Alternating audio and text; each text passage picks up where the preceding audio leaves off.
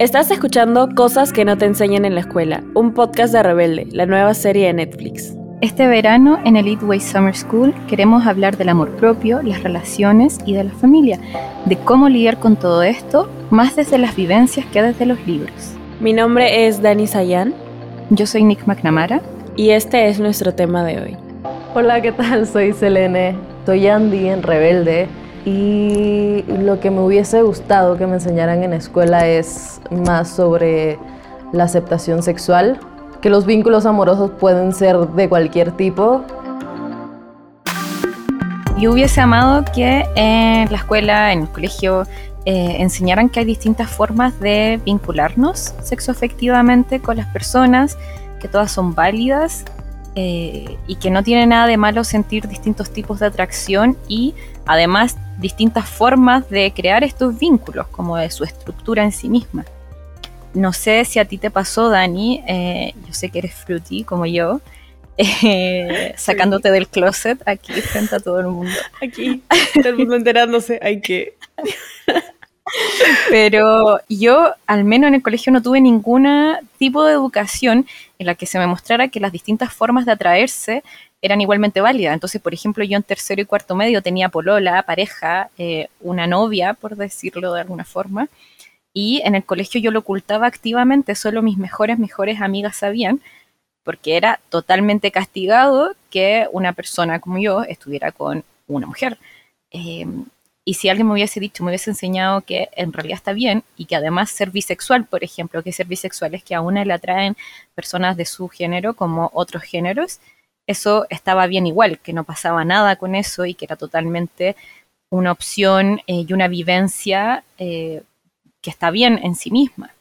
No sé cuál es tu experiencia con eh, ser parte de la comunidad LGBTIQ.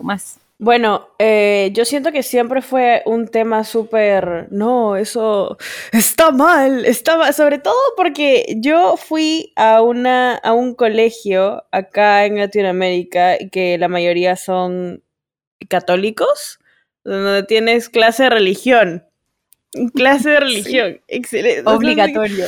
Obligatorio, era obligatoria, o sea, es más, yo me acuerdo que en todo mi, en todo mi año solo había un niñito que nunca tomó la clase de religión y solo se sentaba a dibujar. Y todo el mundo era como que, oye, yo quiero ser como tú. Pero también la vez, no, no, no, es que no cree lo que nosotros creemos. Y tipo, no, o sea, también siento que por esa razón siempre fue un tema muy, no, de eso no se habla, o ese tema no se toca, o incluso cuando nos, nos iban a dar las charlas estas de educación sexual, de cómo protegerte, solo era acerca de relaciones heterosexuales. O sea, además. Eh, claro, heterosis, exacto. Entonces, siempre yo siento que más que un tema tabú era un tema que dejaba mucho mucha falta de información para las personas de la comunidad LGBT. O sea, no había nada nada, o sea, de dónde pudiera, o no había a quién preguntarle, ¿no? El internet, el internet, o sea, tú buscas, y el internet es, la, es, es, lo peor para buscar como preguntas acerca de tu orientación sexual. Es más, yo sabía, yo siempre supe cuando tomé el quiz de... Hay quizzes en internet y yo busqué el de el de ¿Am I gay? ¿Am I gay quiz? Ese que te hacía preguntas, era un cuestionario y decía, no, ya, desde aquí ya, ya sabes, o sea, ya. Era como... O sea, si lo estás buscando, ya es por algo. Partamos de ahí. claro, si lo estás buscando es porque... Exacto, es porque tú, tú tienes estas preguntas, curiosidad, por algo es, no es que seas un ser humano totalmente, ay, no, no, no puedo preguntar, no quiero buscar información. No, te, te llama la atención porque es un tema que fácil pasa por tu cabeza a mí me pasaba eh, que durante muchos años, bueno, no lo, no lo hablaba, lo omitía, no lo contaba, por lo mismo yo también aquí en Latinoamérica y en Chile la, la catolicidad, el catolicismo es muy fuerte, como eh, impera en todos los vínculos y relaciones. Y en mi novia, polola, pareja de ese tiempo, ella iba a un colegio solo de mujeres y que tienen como el estigma de ser los colegios de lesbianas, entre comillas, o como los colegios como donde estas cosas pasan, eh, pero en realidad solo que es más visible. Y eh, mis compañeras me acuerdo que, eh, bueno, mis amigas no tenían ningún problema con eso, pero yo sabía que no era algo que se podía decir a viva voz, que no era algo que podía comentar con todo el mundo. Hoy en día, bueno, me importa nada, eh, yo soy una persona LGBTQ más totalmente pública y que la gente sepa que soy trans, que soy bisexual, eh, que soy además trans no binaria, que es algo que a la gente le cuesta mucho entender, y que me puedo relacionar con una persona eh, más allá de su género, que eso no cambia nada y no cambia la calidad de esa relación, porque es algo que se piensa mucho. Eh, como sinónimo de si tú eres parte de la comunidad LGBTIQ, eres más promiscue o eres eh, más loque o andas tonteando. Es fuerte ese estigma que existe sobre la comunidad. Sí. ¿Sabes? Esto me ha hecho acordar a cuando yo fui, por unos años vivía en Jacksonville, creo que cuando en freshman y sophomore year, que son como tercero y cuarto y media acá. Entonces yo salí de un colegio acá, totalmente, o sea, mi clase de religión y todo, en donde no se podía hablar de estos temas, para nada.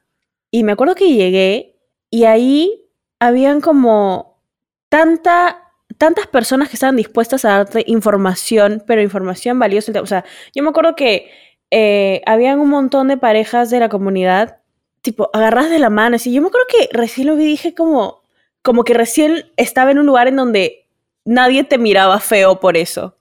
O nadie te, te miraba y te decía como que, ay, qué, qué raro, que no sé qué, como el, ese, esa cosa que tenemos acá, ¿no? Por ejemplo. Entonces fui y me sentí tan feliz, como que, eh, experimentar, Pero sí, o sea, te, te, sientes más, o sea, siendo parte de la comunidad LGBT, te sientes más como bienvenide en un ambiente en donde te muestran que también, o sea, que, que está bien, que está bien como ser tú, ¿entiendes?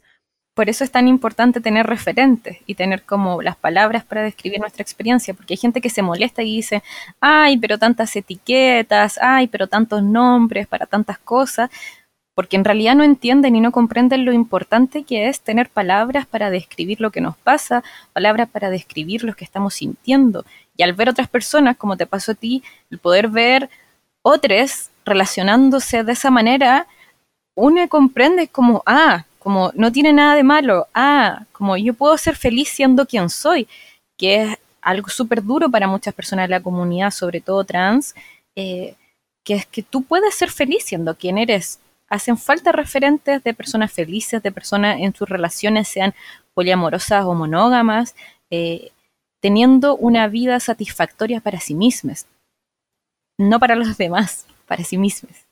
Eh, yo siento que herramientas que nos podrían ayudar, buscar información con referentes, como dijo Nick, ver más allá de el esquema que nos quieren mostrar de que solo las relaciones heterosis son aceptadas, ver que hay diferentes formas de amar, siempre han existido diferentes formas de amar, hay diferentes formas de ser, de expresar tu propia experiencia. ¿Tú qué opinas, Nick?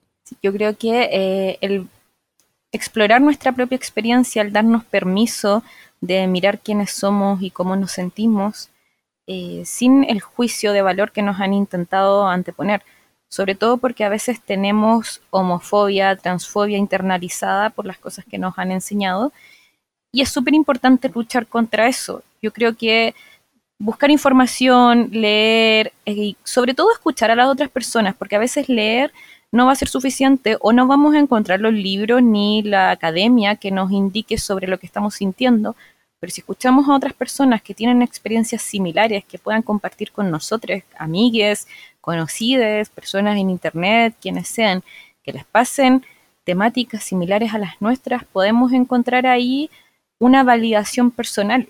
Creo que es súper importante que no nos censuremos al momento de querer explorar quiénes somos y cómo nos sentimos, sin anteponer una expectativa o un deber ser en esa experiencia.